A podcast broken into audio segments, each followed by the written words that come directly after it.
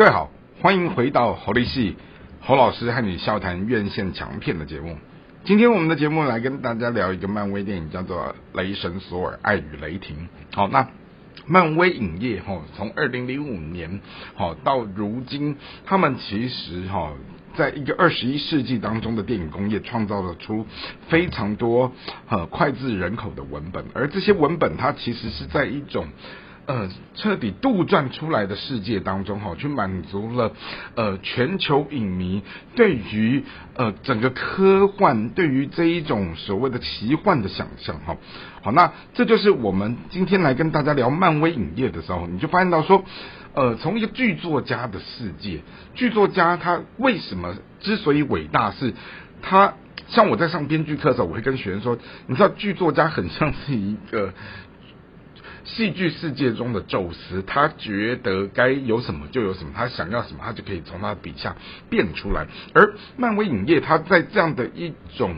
呃结合漫画、结合这种英雄人物、结合所谓的影视工业，整个这样制造出来的一个。戏剧文本的王国跟世界是很了不起的，因此你看他一路上他们做了多少满足社会大众的什么钢铁人啊、浩克啊、雷神索尔啊、好美国队长啊、复仇者联盟啊、奇异博士啊、蜘蛛人呐、哈，甚至于什么蚁人呐、黄蜂女、惊奇队长哈，好这这些整个文本堆积起来都是脍炙人口，然后甚至于捧红了多少的。明星。好，那多少的这些所谓的啊演艺人员也很想跟这样的公司哈这样的一个票房的保证去挂上关系。好，那当然你回到《雷神说：爱与雷霆》这一部戏里面，他也是有几位很厉害的演员好，整个。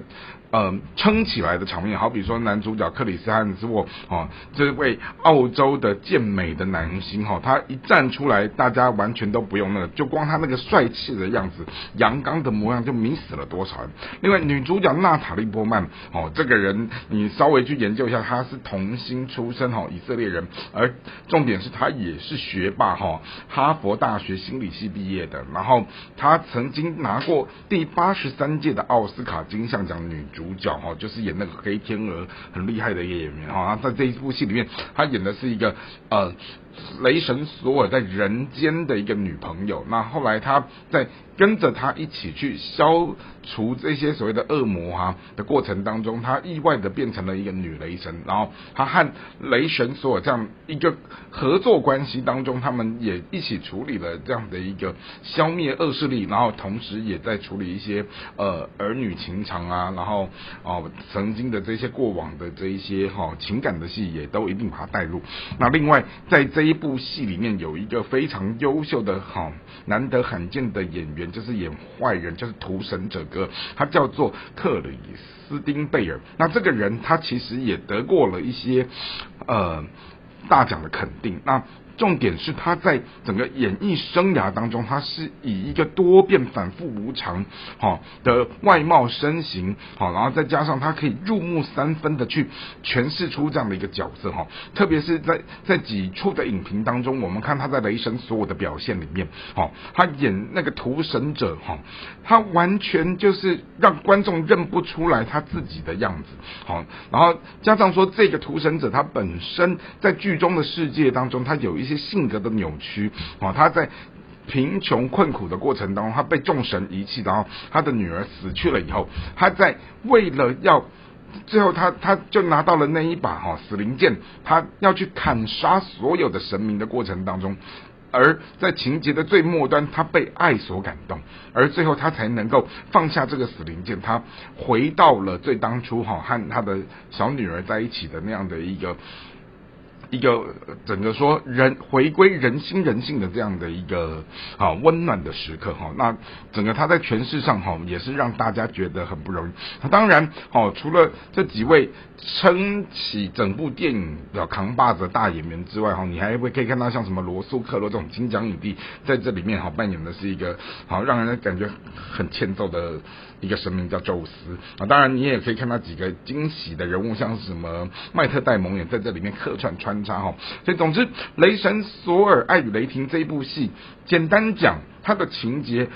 真的就是很空洞，好，就是一个要去消灭恶者，然后他们就是要联合去打败那个屠神者，好，然后在这个屠神的过，这联合打败屠神者的过程当中，这个屠这个所谓屠神者他绑架了，好，他们整个星球的一些小朋友，而。